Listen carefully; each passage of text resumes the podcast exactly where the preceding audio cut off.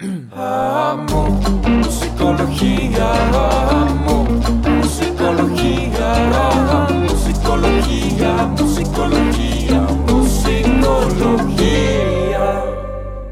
Buenos días, buenas noches, buenas tardes, buenas mañanas, madrugadas o la hora que sea. Bienvenidos. A Musicología, una semana más, un episodio más. Y hoy tenemos una invitada sasa, sasa, sasa, sasa, de súper hiper lujo. tenemos con nosotros a Leiden, que es cantante cubano-mexicana, compositora, multiinstrumentista, productora y socióloga también. Leiden, ¿cómo estás? Muy bien, muy eh, impactada con tu introducción. Ahora, Ese es el este, punto, ahora ese es el tengo punto. que, que llenarlo. ¿sí? Sí, sí, sin presión, eh, sin presión. no, bien, bien, contenta de que me hayan invitado a este programa. Estoy segura que la vamos a pasar muy bien. Este, Claro se, que sí. se disfruta mucho este tipo de charlas, sobre todo en cuarentena. Claro. Sí, sí, sí, la, la verdad sí sacan bastante como de, de la rutina y, o sea, es que ya en cuarentena, o sea, normalmente uno que se queja a veces de los lives o así, en cuarentena los ves y dices, gracias, entretenme 10 minutos, por favor, lo que sea, Pues- lo que quieran. Pues sí, sobre todo porque ya no Sí. es cuarentena, ya sobrepasó la ochentena. Sí, no, digo, o sea, ya, ya ahorita ya es este, debería haber una nueva palabra, porque ya al principio decían cuarentena, ay, son nada más 15 días, ni siquiera son 40, ahorita mm, ahí están sus 15 días. Sí, toma tu año. Sí, sí, sí, sí, pero todo viene en el 2020. Oye, Leiden, pues empezando ya metiéndonos a la música y todo, me, me encantó. Tengo, voy a empezar con una confesión. Yo no tengo idea por qué nunca había escuchado con la debida atención hasta que me estaba preparando para esta entrevista. Tu, tu disco de, de Los Muertos también dejan flores. O sea, de verdad, había pasado por canciones, había escuchado, porque escuchaba de todo tu repertorio, pero nunca lo había, o sea, como que hasta que estaba ya preparando bien la entrevista fue donde lo escuché todo de principio a fin y dije, wow, ¿dó- ¿dónde estaba esto? Porque es de esos que pasa por enfrente de ti y no lo pelas, que digo, me ha pasado a mí con otros artistas y creo que a muchos nos ha pasado que a lo mejor un artista que ya te habían recomendado o algo que ya habías visto, no lo apreciaste en el momento o que canciones que a lo mejor no, no las pelaste en su momento, después se vuelven tu favorita, ya las había escuchado. Pero me pasó esto con tu disco de, de, de Los Muertos también dejan flores. Entonces empiezo por felicitarte porque, wow, el trabajo y la producción y la musicalidad de ese disco, junto con los, los mini documentales que subieron a YouTube y todo. Ayer estuve, me, me los aventé todos de corrido y, wow, Órale. está Wow, sí. genial. Genial, Muchas genial, gracias. genial. Sí, fíjate que sí es un disco, eh, digamos, como difícil para, para, para el tipo de escucha que, que- que se está generando actualmente, porque primero porque es muy, muy conceptual y es un disco para oírse de principio a fin, porque es como un libro, o sea, es un disco discursivo, tanto musical como lírica, como estéticamente. Entonces resulta complejo cuando actualmente la gente ya no quiere tanto pensar, ¿no? O sea, Sí. siento que lo lancé en el momento inadecuado, pero aún así a mí sí me sirvió mucho para sanar muchas cosas internas, pero sí siento que es un disco que a lo mejor va a ser apreciado dentro de 20 años o algo así. Es que además en esta cultura de, de los sencillos y del streaming y todo y las playlists, se vuelve bien complicado para los materiales conceptuales. Digo, como alguien que me, me gusta hacerlo, me gusta consumirlo y cuando hay un trasfondo y así que me sientan a escuchar de así la hora entera del disco lo que dure, me encanta esa parte, pero creo que cada vez se hace más difícil y pues hasta cierto punto también como, como creador puedo decir una decisión financiera menos inteligente o mucho más complicada. Porque a lo mejor, o sea, como que, no sé, digo, al menos en, mi experiencia es el sentimiento como de, de meterle todo a un proyecto y, de verdad trabajo nivel película y que la gente se salte entre canciones o que lo pongan en una playlist y sí te da, sí te da el cringe. O sea, sí, sí duele, sí duele. Sí, pues al final terminas entrando al juego, ¿no? Porque, porque Sí. pues al final de cuentas no está mal, digo, pues como socióloga, este, ter- terminas aceptándolo pues como una realidad inevitable, ¿no? Y, Claro. y es, y es mejor entenderla a tratar de ir contracorriente y al final tomar decisiones como las que tomé con Los Muertos también dejan flores, pues sí, terminó siendo una decisión sumamente personal y, y di- digamos como mi año de, de psicólogo. O sea, en vez de ir al Sí. psicólogo terminé produciendo. terapia, claro. Ajá, e- exacto, sí, pues fue mi propia terapia. Pero bueno, Wow. eh, gra- gracias por, por, pues por comentarlo, porque, eh, eh, o sea, sí se sale de lo común en las entrevistas que me han hecho. Este, uno, pues que lo mencionen, dos, que lo mencionen de esa manera, y tres, que comiencen una entrevista así. Así que te lo agradezco un montón. Es que hay, hay que- empezar con el pie Así de- derecho, Leiden, así a lo que Oye, vamos. oye, y que de veras lo hayan escuchado. Claro, ajá, exactamente. Sí, sí, sí, es, es poco común, así que... No, no, pues, palomita, palomita. Y palomita también a la parte socióloga, ya también ya lo palomeamos, este, ya va, va bajando la presión, ya vamos palomeando también esas partes. Oye, de- deja- déjame la termino nada más. Me, me interesa a través de tus ojos como un comentario, no nada académico, este, esta pandemia a través de los ojos de, de la socióloga, de, de lo que estudiaste o de lo que sabes, cómo se ve a través de tus ojos esto que estamos viviendo como sociedad. Uy, no, podemos hablar de esto toda una noche, ¿eh? Es, Sí, es- sí. es más, yo, yo creo que deberíamos hacerlo, independientemente de que se grabe o no, sí deberíamos tener una charla así por Zoom y Claro. platicar arduamente sobre esto. Pero bueno, este, em, algunas de- decisiones que, que he tomado con este, o sea, como con la lectura que he tenido sobre, sobre esta pandemia, yo creo que la más importante eh, ha sido eh, a lo largo de cómo se ha ido comportando tanto el virus como el virus dentro de, de la, de, la, Sociedad. de la sociedad. Este, entiendo perfectamente que al inicio todos hayamos reaccionado con tanto temor, con tanto pavor, con tanto pánico y, y esa reacción nos haya eh, llevado al aislamiento, pero por ejemplo ahora ya eh, como que he trabajado un cambio de paradigma y creo que, que tenemos definitivamente que alejarnos de eso y empezar a ver la manera de convivir con algo que se va a quedar con nosotros a vivir Sí. para siempre, ¿no? O sea, en algún momento creímos precisamente eso, que iba a durar 15 días, un mes, dos meses, pero ahora sabemos que ya se va a quedar. Este, Claro. y, que, y que lo que hay es que trabajar por fortalecer nuestro sistema inmunológico, trabajar nuestra salud emocional y para eso es muy importante ya empezar a salir y socializar, ¿no? O sea, todo este tema de, de, de tengo miedo a tocarte, o sea, todas son fobias que se están generando este, y que al final de cuentas nos va a afectar emocionalmente. Bueno, creo que como psicólogo eh, debería, de- de- o sea, seguramente también tienes como una teoría al respecto, este, pero eh, eh, todas estas afectaciones emocionales pues repercuten también eh, en, en nuestra salud física, ¿no? Entonces, bueno, creo que una de las cosas más importantes que he aprendido a partir de- del comportamiento ha sido esa, o sea, que ahora ya tenemos que como pensar fuera de la caja, verlo de otra manera y todo ese, ese, ese pavor que empezamos a, a sentir o esa pandemia del miedo, hay que transformarla en empezar a cuidarnos de una manera que no lo habíamos hecho antes o con una conciencia nueva. Sí, claro. Totalmente de acuerdo. Creo que estamos ante la necesidad de, de higiene mental en general y, de, y de prevención en el sentido de tomar nuevas formas. de- yo, yo platicaba que creo que lo que antes era una buena recomendación ahora es una gran necesidad en muchos sentidos de cuidar nuestro cuerpo, cuidar nuestras emociones. Justamente, sí. Antes parecía nada más como, híjole, este, si estás en ese nivel de desarrollo de acuerdo a la pirámide de Maslow, bueno, accedes a eso, ¿no? Pero creo que ahorita estamos ante la necesidad de cuidar nuestras emociones, de saber qué sentimos, de aprender a expresarlo, de, de Claro. apreciar lo que tenemos y toda esta cuestión, ¿no? O, o- o si antes eso eres no, ahora es, Sí, es, sí. es necesario, ¿no? Canasta básica, sí, sí, sí. Ajá. Sí, totalmente.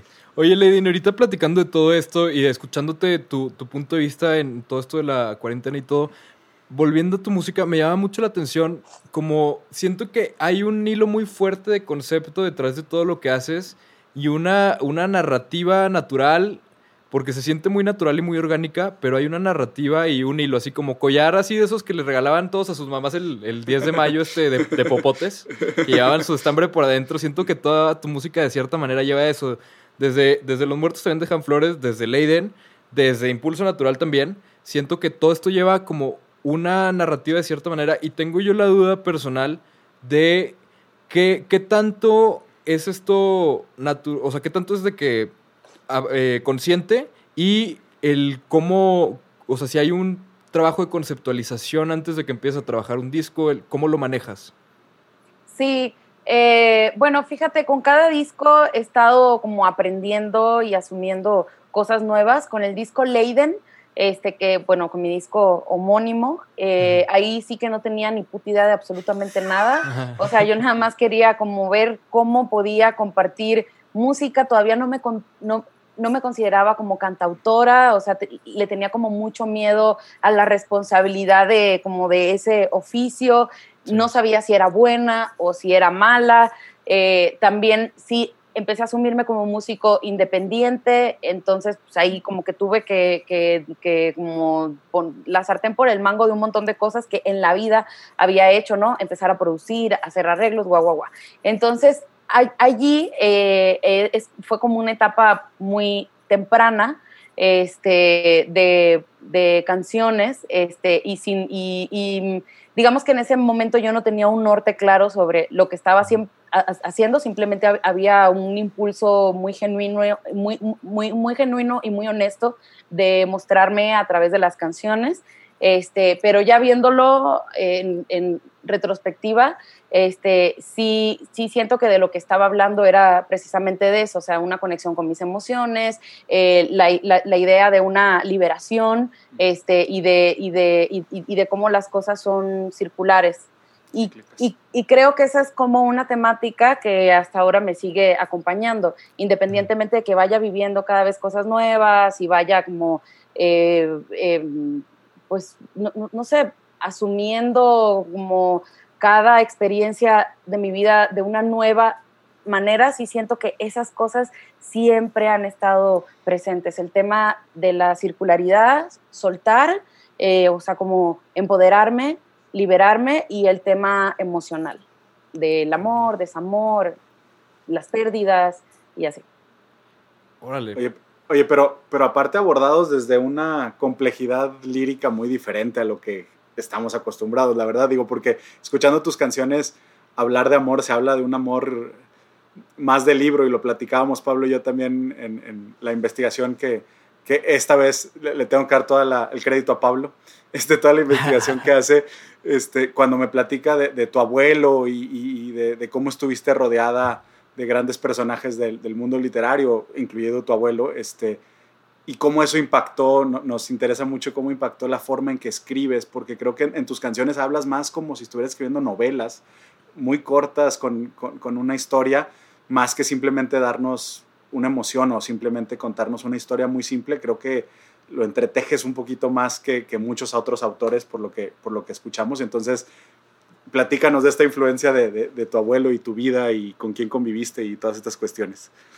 Sí, bueno, siempre he dicho hasta ahora que mi principal influencia artística, mi principal influencia creativa ha sido mi abuelo y todo lo que viví alrededor de, él y de su figura. O sea, él, él, fungió casi, casi como una figura paterna para mí durante toda mi, mi, primera infancia, que fue la que pasé por completo en Cuba. Este, y, por ejemplo, gracias a él y toda la influencia que tuvo sobre mi familia materna, pues fui lectora precoz, que yo creo que eso fue algo que también ha sido como bastante tajante en mi, en mi quehacer artístico y en mi manera de ver las canciones como una posibilidad no solo de comunicar algo, sino como la responsabilidad de cómo lo estás comunicando. ¿no? O sea, sí, sí siento, eh, o sea, eso sí lo hago consciente.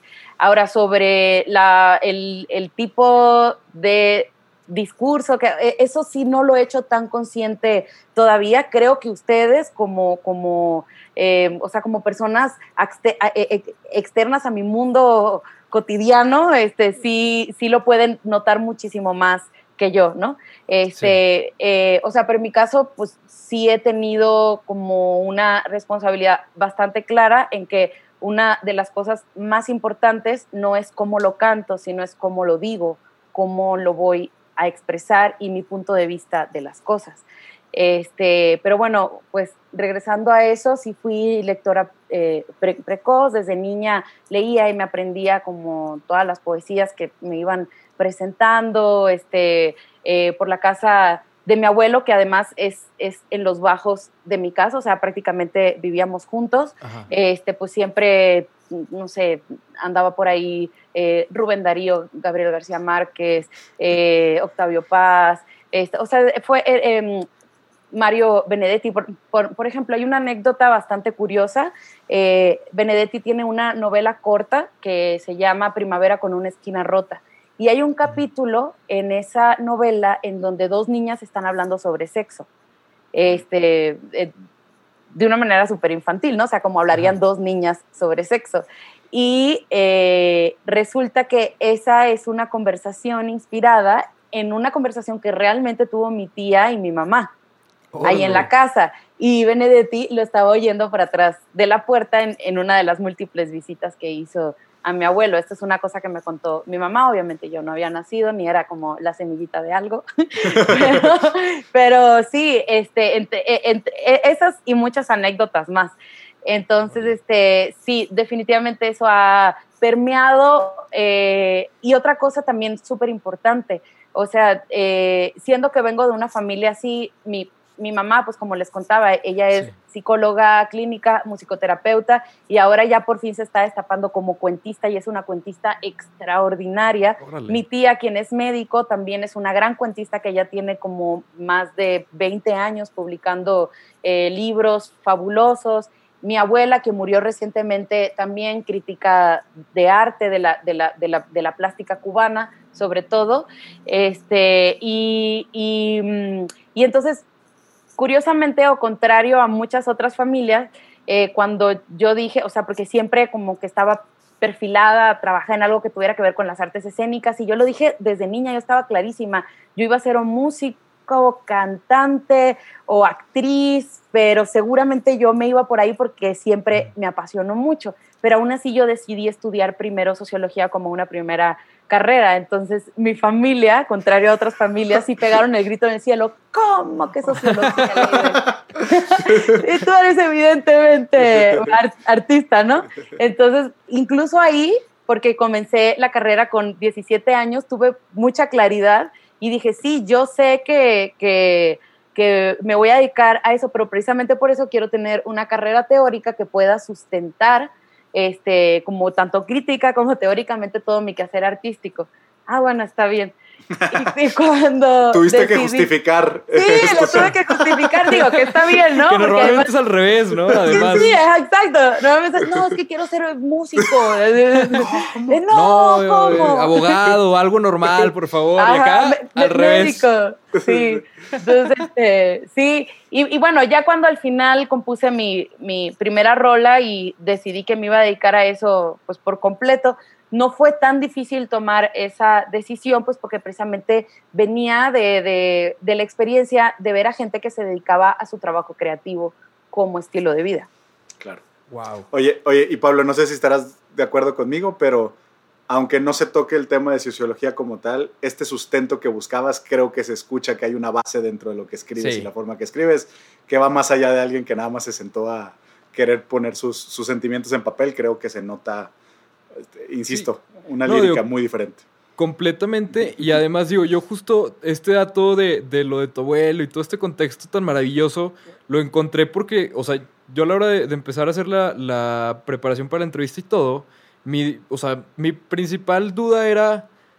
¿De dónde? Tiene que haber una explicación muy clara. O sea, tiene que haber algo que, que así, algo tangible con hechos. Tengo que googlear apellidos, lo voy a encontrar. De alguna manera lo voy a encontrar. Y efectivamente, digo, ahorita que nos contabas. O sea, que todo tu partió de una teoría, de una hipótesis. Sí, efectivamente, y luego se confirmó.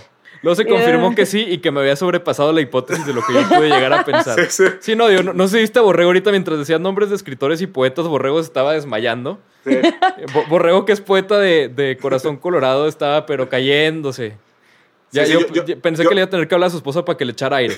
Yo, yo, yo crecí con un papá que me leía poesía en vez de cuentos este, para dormir de niño y con un papá que había declamado y que así enamoró a mi mamá. Entonces, la poesía tiene un lugar muy importante en mi vida. Entonces, ¡Wow! ju- justo cuando, cuando hacíamos la investigación y, y con todas las, las lecturas y los autores y todo, la verdad es que so- solamente mi, mi mente me daba para imaginarme lo que era ese entorno y, y como dice Pablo, pues ahora tiene mucho más sentido mucho de lo que escuchamos de ti y lo que sabemos de ti porque vienes con todo este bagaje, tanto lo que tú estudiaste como tus propias experiencias, como pues a final de, de cuentas este, todo lo que lleva tu familia, ¿no? Entonces, qué padre y qué padre toparnos con un artista, ¿no? Con, con- que llena la palabra artista, qué padre que, que es en todo este sentido y con una familia que nutre esta parte. Qué bonito. Wow, qué lindo, me enchinaste la piel. Oye, fíjate qué, qué importante es tener gente a nuestro alrededor que tenga eh, una relación tan directa con, con, su sensibilidad y con sus Sí. emociones, ¿no? O sea, cómo Sí. eso nos, nos, nos deja algo muy especial.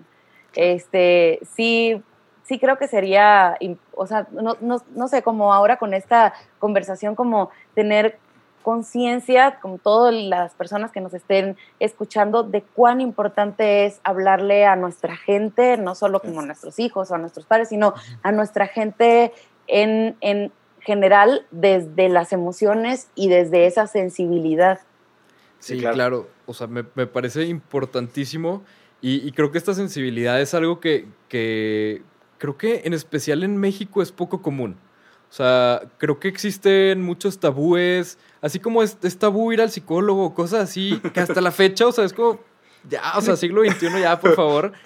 Pero ah, como hasta la fecha es tabú ir al psicólogo y digo, aquí estoy yo haciendo un podcast con mi psicólogo, o sea, digo, perfecto, ¿no?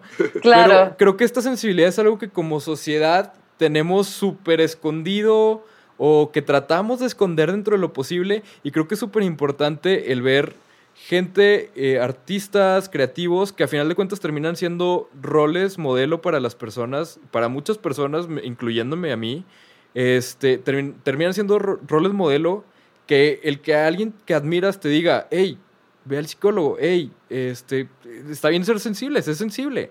Te cambia Sí, algo en el chip. O crea, cre- o sea, ponte, ponte a crear, aunque no tenga algo que ver necesariamente con, con lo que te deja dinero o con tu trabajo, ¿no? O sea, hazlo como Sí. parte de tus actividades y empieza a conectarte de otra manera con tus emociones. Sí, claro. Y ya, ya se nos pasó el medio tiempo, pero Venga. Borrego, ¿te avientas la pregunta al medio tiempo de una vez? Venga, venga. Oye, Leiden, fu- fuera de lo que ya conocemos ahora de ti, con lo que nos estás platicando y lo que hemos leído o, o que compartes tú en redes, platícanos algo que te mueva, te apasione, te guste, te motive, que a lo mejor no sea tan común que nos que sepamos los, los, lo- la gente que te escuchamos. Platícanos algo, algún placer culposo o no tan culposo que, que tengas que te gustaría compartir. Mm, em, me gusta mucho la cocina, eh, como toda la, la- la alquimia de los sabores y todo lo que sucede en la cocina y, y- y me gustaría ser chef. O sea, es, es, es algo que disfrutaría mucho, como tener los conocimientos y los estudios y la práctica para en algún momento decir, yo además de todas estas cosas logré cumplir como este sueño de ser chef. Sí. y me gustan mucho los gatos. Ahí lo notamos un poquito. Sí, ju- justo hace ratito veía en Twitter que, que, digo, probablemente no es el mejor ejemplo porque a mucha gente no le cae bien y sigo sin entender por qué, pero justo veía hace ratito que Ricardo Arjona estaba a punto de abrir un restaurante donde él iba a estar ahí como chef y iba a tocar ahí mismo de miércoles a sábado. Ay, Se no, hizo fregón la idea. chido. Está Sí. perrísimo. Y además es como irte de lo global a otra vez regresar. Claro. Fíjate, tengo un amigo este, de Puebla, eh, in- indígena, de no sé qué zona, que conocí alguna vez en un encuentro zapatista. Nos hicimos súper amigos, pero te estoy hablando hace mucho tiempo, Ajá. cuando existía el zapatismo civil. Este, y, y él eh, sabe muchos idiomas porque por su trabajo ha tenido que viajar a muchos lugares, vivió en Alemania un tiempo, se casó ahí y bueno, actualmente eh, vive nuevamente en, en su, en- en su pueblo natal. Y él me dijo algo que me impactó, me, me- me dijo, eh, el viaje más largo no, no, no es el que te lleve al punto más distante de tu punto de partida, sino el regreso. Que te regresa. Correcto. Ah, Ahí está la quote, ahí está la quote, márquenla por favor, pónganla en el refri, porque ahí está la quote, ¿eh? Totalmente. Sí, en- entonces, eh, o sea, como qué bonito eso que cuentas de lo de Arjona, ¿no? Porque como que, eh, no sé, el sueño siempre es salir de lo local a lo global y cuando lo lograste, creo que el sueño, el nuevo sueño es de lo global regresar a lo local. Sí, sí, Claro. tener otra vez tu bar y volver a tocar cuando quieres y las volver canciones a que tocar, quieres. y- exacto, y tener un público así, Este, y gente que a lo mejor eh, está comiendo mientras tú cantas, ¿no? Que al Sí. principio eso pues nos enoja mucho, no sé qué piensas tú, pero al inicio es así como, ¿cómo vas a comer mientras estoy Ponme cantando? atención. Ponme atención. Sí, sí. Sí, no, totalmente. Y además, creo que también parte, no me acuerdo exactamente qué decía Arjona en el tweet, pero creo que parte de lo que decía era que no había sueño chico. Y se me hizo genial eso, o sea, el hecho de, de poder, no sé, o sea, decir, o sea, he, he logrado todo esto que tanta gente quiere lograr en la música, pero a lo mejor mi sueño, además de eso, también es hacer esto otro, que para muchos puede ser algo muy normal o muy común. Yo dije, wow, señor Arjona, qué bárbaro. Sí, sí. Está chidísimo. Yo creo que me gustaría también envejecer así. Digo, no lo estoy diciendo viejo, pero, pero creo Llega- que me gustaría envejecer así. Llegar a ese punto, Sí. claro. Llegar a ese punto. Faltaría decir que ese restaurancito esté enfrente de la playa. Sí, híjole. E- ese Ya eso sería... Experiencia épico. completa. Sí. No- no es broma, no vas a creer y lo puedes buscar en Twitter después de que acabemos esto, pero el restaurante está al lado del mar. Eh, te Creo lo que juro, soy un te lo cliché. juro. Me No, he a lo mejor en un cliché del músico. a, a lo mejor eres prima de Arjona y no sabes. A lo mejor. Por eso se apellida Fernández. Ah, Ah. Por ahí va. está, ahí está.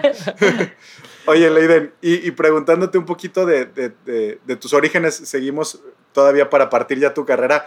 Platícanos lo más cubano que reconoces en ti y lo más mexicano que tú ves en ti misma. Digo, otra vez sin caer en estos clichés culturales, pero pues creo que tú tienes una experiencia muy propia por ser parte de mexicana, cubana y, y todo lo que has vivido en, en las dos patrias. Pues platícanos un poquito, ¿qué, qué crees que es lo que más permeó en ti de lo cubano y qué es lo que más permea en ti de lo mexicano? híjole.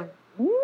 Y bueno, híjole. Este, bueno, creo que lo mexicano, sobre todo cuando estoy en México, este, está como más a flor de piel, pero algunos, algunas cosas que me hacen más mexicana incluso que muchos mexicanos y sin albur es el chile, porque como, como muchísimo picante, o sea, tengo como una, un grado de tolerancia elevadísimo este, al, al, al picante, este, y me, me gusta mucho como el taco, o sea, la tortilla, así el fenómeno taco me, me Órale.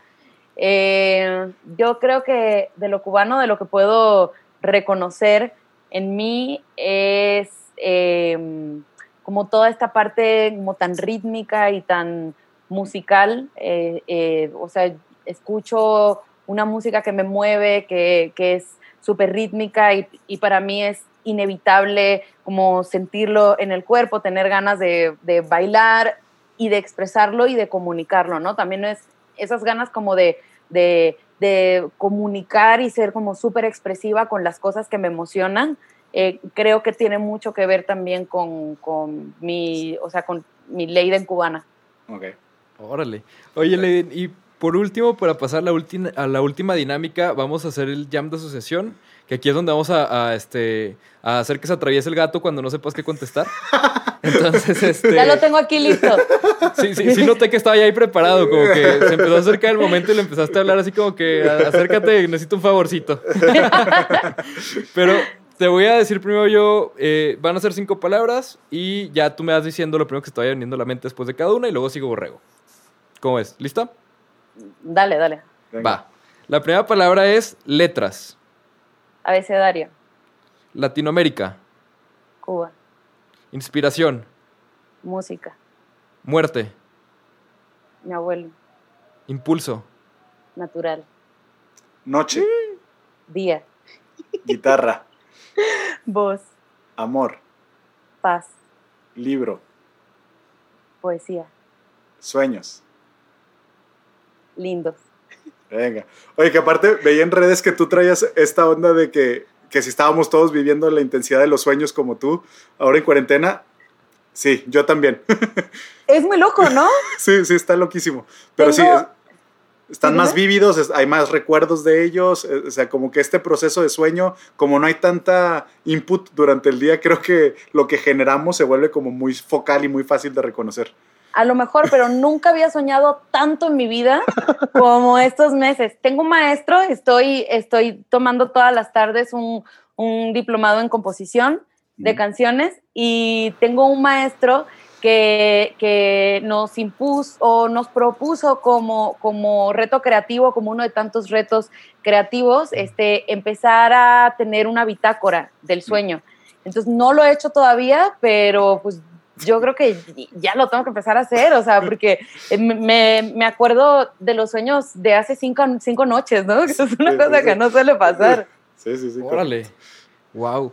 Oye, Leiden, y por último, antes de terminar, cuéntanos, invítanos a, a tu, Tu live. a tu live, tu Ah, evento en vivo, que yo tengo una duda específicamente de eso. Como que escuchando los, los últimos dos proyectos, ¿no? Que es este El Impulso Natural, que ahí metimos el plug, obviamente, para que dijeras ahí con la, la de Impulso. Que- Claro, claro me- que sentí el guiño.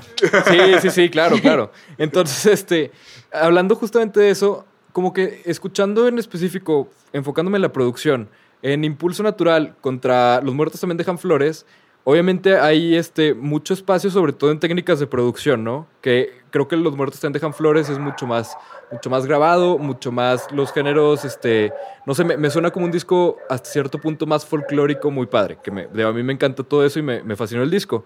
Y en el Impulso Natural me suenan técnicas de producción mucho más modernas, mucho más programación, mucho más sintetizadores, todo más como dentro de la, de la box que le dicen.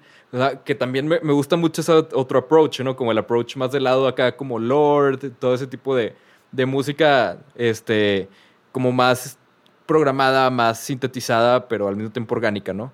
Entonces, mi duda es, para esto, ahora para el llevar esto en vivo, para la versión en vivo de todo, vas a mantener las dos partes, vas a jalar la parte de, de los muertos también dejan flores hacia la otra parte de, de impulso natural o viceversa, ¿cómo va a ser? Sí, bueno, este, así como para puntualizar todo lo que acabas de decir, este, tal cual, o sea, son búsquedas musicales diferentes, son discursos musicales eh, distintos eh, y, y no me gusta como quedarme con las ganas de nada, pero sobre todo siento que si voy a hacer una cosa y como que la voy a plasmar en algo tan importante como lo es para mí, que es un, un, un disco, entonces irme con el todo, o sea, como que no dejarlo en medias tintas, sino como que explorar por completo esas sonoridades. No obstante, cuando lo llevo al en vivo, hago otro trabajo, o sea, hago otra búsqueda musical, este, ot- otros, otros arreglos en función del tipo de concierto que voy a dar. O sea, una de, de las, de las características de mis shows a lo largo de estos seis, siete años que llevo haciendo shows es que ningún show es igual al otro. O sea, siempre voy como transformándolo a partir del tipo de show, porque al final como músicos independientes, pues no siempre vamos a tener giras festivaleras en, fe- en festivales Sí. iguales, eh, casi con la misma infraestructura y lo único que cambian son los públicos, ¿no? Sino que a veces estamos en un salón así, otras veces en la calle, otras veces en un festival con una gran infraestructura, entonces siempre tengo arreglos diferentes y en este caso pues es igual, si bien es cierto que voy a presentar Impulso, este, también voy a cantar otras canciones de mi, de mi repertorio, todo lo vamos a llevar a un mismo discurso musical, pero es un discurso híbrido, o sea, no es ni uno ni otro. Y para que no te quedes con la duda, te, te veo el 31 de julio en el concierto. Claro que sí, estamos más que puestos y preparados. Puestísimos. Y, y ya con, con más ganas de las de que por sí ya traíamos de, de ver ese en vivo. Sí, no, sí, está quedando súper, súper lindo. De hecho, después de tantos meses volví a tener ensayo hace como el domingo pasado. Este, y fue increíble. Claro que con menos músicos, vamos a Sí. hacer tres, este, pero fue muy lindo y fue tan creativo y teníamos tantos deseos que las cosas fluyeron como nunca. Este, y está sonando muy, muy chingón. Venga. No nos queda la más mínima duda. Ahí, ahí los esperamos 31 de julio, 8 de la noche. Sí, A través 31 de Insta. Eh, no, este va a ser, eh, de hecho, se va a transmitir desde una, de- desde una plataforma, de un estudio, entonces, eh, o sea, como para cuidar mucho como toda la calidad, tanto eh, de audio como, como visual. Estoy vendiendo boletos, hay, hay varios paquetes, este, es súper accesible, va de 100 a 200 pesos, que el de 200 ya lleva un saludo personalizado, disco, etcétera. Y toda esa información sí está en mis redes sociales, tanto Instagram, Facebook, eh, Twitter, etcétera. Ahí estoy poniendo toda la info y dónde pueden comprar esos boletos. Excelente, pues le te agradecemos muchísimo y los agradecemos también a todos ustedes por estarnos viendo y sintonizando en este momento. No se vayan a perder el concierto, de verdad. O sea, si mi palabra vale algo, vale la pena. O sea, neta, neta, de verdad, de verdad, así, este, le, le ponemos la etiqueta de, de Pablo lo aprueba, este, porque, o sea, estoy seguro de que va a estar chingoncísimo como si ya lo hubiera visto. Que todavía no, pero estoy seguro. Entonces, Ah, muchas gracias, sí, sí, estar No, ¿de chido, gracias. La, la verdad, sí, estoy segurísimo de que sí. Pero nos vemos la próxima semana. Muchas gracias por acompañarnos y aquí nos vemos la próxima semana. Nos vemos. Chao.